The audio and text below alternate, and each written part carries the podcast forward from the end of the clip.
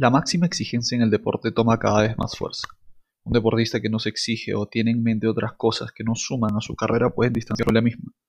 Pero, ¿qué pasa cuando al deportista se le exige más de lo acostumbrado, más de lo que, más de lo debido y más de lo que ya venía trabajando? Contar con un psicólogo que ayude desde su campo puede suponer que en muchos de los casos marque la diferencia entre alcanzar una meta, quedarse en el camino a puertas de lograrlo y quizás evitar una tragedia. Y de eso vamos a hablar hoy, aquí en A Estadio Lleno.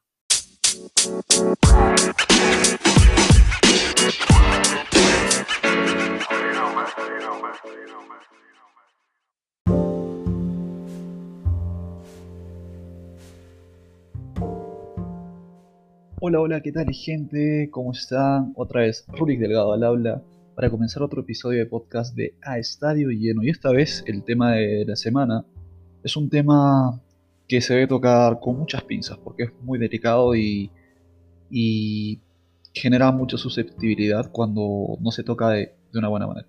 Vamos a hablar de la psicología deportiva, que cuando hablamos de esta tenemos en mente que hace referencia al concentrar al deportista en lo suyo, ¿verdad? O sea, vamos a mostrar al deportista fuerte psicológicamente nada más primando por encima de todo el hecho de tener un deportista mentalmente preparado para cualquier situación, como se los decía. Pero ¿qué pasa? ¿Aplica esto también en, el día a día o solo en el deporte? Y vamos a poner ejemplos vanos para poder seguir tocando el tema más adelante. Y el primer ejemplo es Cristiano Ronaldo, un jugador que se le conoce por su principal virtud que es la mente, un deportista que refleja una seguridad y capacidad de meter a todo su equipo en una sola idea, pero impresionante brutal el, jugador este.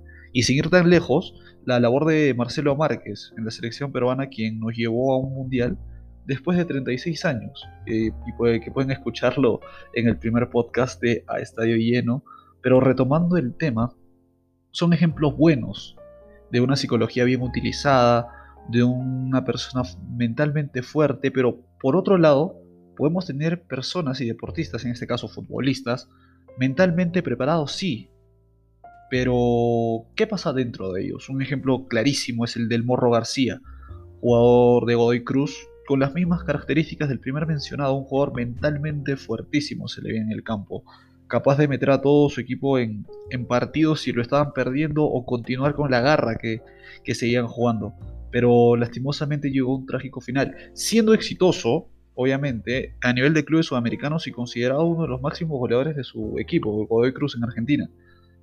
Pero decidió a sus 30 años acabar con su vida, porque como él dice, la soledad lo mataba por dentro. Jugadores de su entorno terminaron despidiéndose de él en diferentes equipos y él no se sentía como consigo mismo y viene a colación una frase que, que dice mucho, la procesión se lleva por dentro. Pasa que muchos jugadores no muestran su lado más humano, su lado más más carnal dentro del campo y fuera de él. ¿Por qué? Porque eh, se muestra al futbolista como una persona que tiene que satisfacer las alegrías de otros y vamos a tocar, vamos a tocar ese tema ahora haciendo referencia a la presión social, que fue un factor muy importante de este tema, dentro de este tema, ya que muestra al individuo, en este caso al futbolista, como, como se los decía, como quien tiene que satisfacer las alegrías de otros. Un concepto errado, debido a que más allá de ser futbolistas son personas igual, que todos, con miedos, inquietudes, inseguridades y demás, pero que lastimosamente se les ha acostumbrado a, a primar por encima de todo el deporte y no su, su estabilidad emocional. Pasa con el Morro García, que decidió suicidarse por un tema así. Y queda claro que no todos tienen las mismas oportunidades de, de querer contar lo que pasa, como les decía, la procesión va por dentro. Y, bueno, este tema, ¿cómo podría ser solucionado? La, mejor manera es tratar de, cultivar estos valores de, del habla, del no sentirse solos, tampoco de poder tener la confianza de tocar temas temas tan duros desde pequeños. La psicología deportiva es muy importante desde los pequeños. ¿eh? No, no vayan a creer que, que, desde un punto en el que ya son profesionales se puede hablar de psicología deportiva. Es totalmente equivocado eso. Hay que entender que desde pequeños hay que formar a los jugadores, a los niños, a los deportistas en general y a todas las personas en general como eso primero. Primero como personas de bien, personas que puedan eh, solventarse únicamente con su persona y no depender emocionalmente de diferentes otras cosas más allá del rubro al que se dedica.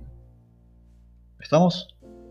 Un gusto haber compartido este podcast con ustedes y recuerden, hablen. La ansiedad, depresión, temas que llevaron a, a estos jugadores, bueno, en este caso al Morro García, a una decisión fatal, son importantes de tocar. Así que sin más que decir, muchachos, muchachas, gente en general, nos vemos en el próximo episodio de A Estadio Lleno. Chau, chau.